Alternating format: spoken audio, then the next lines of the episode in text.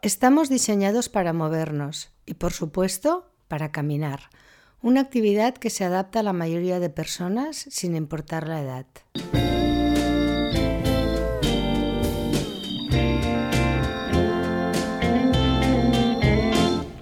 Hola, ¿cómo estáis? Soy Josefina Llargués, bienvenidos a mi espacio de salud, un podcast dedicado al bienestar. En el que cada tarde de domingo abordaremos temas relacionados con nuestra salud física y emocional, con una vida más tranquila y sostenible con la ecología y el medio ambiente. Un espacio en el que tampoco faltarán entrevistas a personas que tienen mucho que decir y que aportar en estos ámbitos. Espero que lo disfrutéis. En palabras de Carlo Petrini, fundador del movimiento Slow Food, en la simplicidad está la alta gastronomía. En mi opinión, esta máxima que comparto plenamente es aplicable a cualquier área de nuestra vida y también a la actividad física.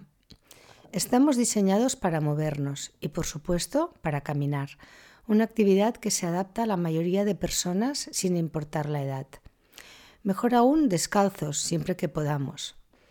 En mi caso, ya sabéis que andar descalza por la playa durante todo el año me encanta, es uno de mis mayores placeres. Pero caminar por la ciudad cuando no puedas estar en contacto con la naturaleza, siempre con un calzado cómodo y apto para ello, es también una actividad que te reportará enormes beneficios. Porque está demostrado que las personas activas tienen una mejor calidad de vida, muestran mayor resistencia a las enfermedades, tienen mejor humor y gozan de un peso corporal más saludable. En ocasiones, lo simple es lo que mejor funciona. Un principio aplicable también a la actividad física, porque el ejercicio más natural que puede practicar el ser humano es caminar. Una costumbre que, por desgracia, está bastante en desuso ya que una gran parte de la población de las sociedades industrializadas prefiere utilizar el coche o el transporte público en cualquiera de sus desplazamientos antes que caminar. Los beneficios de caminar son muchos. Además, no requiere ningún tipo de preparación previa. Tú eliges tu ritmo para practicar actividad física de forma fácil, accesible, gratuita y con total flexibilidad, ya que puedes elegir el momento del día que más te convenga. Está demostrado científicamente que caminar entre 30 y 60 minutos al día mejora el estrés y la ansiedad, reduciendo los niveles de cortisol, ya que mientras caminamos respiramos mejor, desviamos la atención de los problemas cotidianos para concentrarnos en el entorno e incluso nos permite practicar el autoconocimiento, especialmente si realizamos esta actividad de forma consciente y sin estar conectados a ningún tipo de dispositivo. El ejercicio regular puede reducir también significativamente el riesgo de desarrollar depresión o incluso de paliar sus síntomas. En este caso, la regularidad es lo más importante. Sin duda, el ejercicio debería ser un complemento a cualquier tratamiento antidepresivo ya que según la investigación, incluso en la fase aguda de un episodio depresivo, la actividad física puede mejorar los síntomas y contribuir así a una más pronta recuperación. Caminar ayuda también a reducir el riesgo de enfermedades neurodegenerativas, al promover la oxigenación del organismo y ayudándonos a mantener la función cognitiva y neuronal ya que cuando caminamos debemos coordinar los ojos con el terreno que pisamos, practicamos también el mirar tanto a distancia corta como larga y percibimos numerosos estímulos, ya sea a través del olfato, el oído o la vista. Junto con una alimentación saludable, realizar caminatas de como mínimo un kilómetro cinco veces por semana reduce el riesgo de desarrollar diabetes tipo 2 ya sabéis que es una enfermedad estrechamente ligada a la obesidad y al sedentarismo. Otra de las mejores formas para reducir el riesgo de aparición de la hipertensión arterial o retrasar su progreso es a través del ejercicio y de un estilo de vida saludable, por supuesto.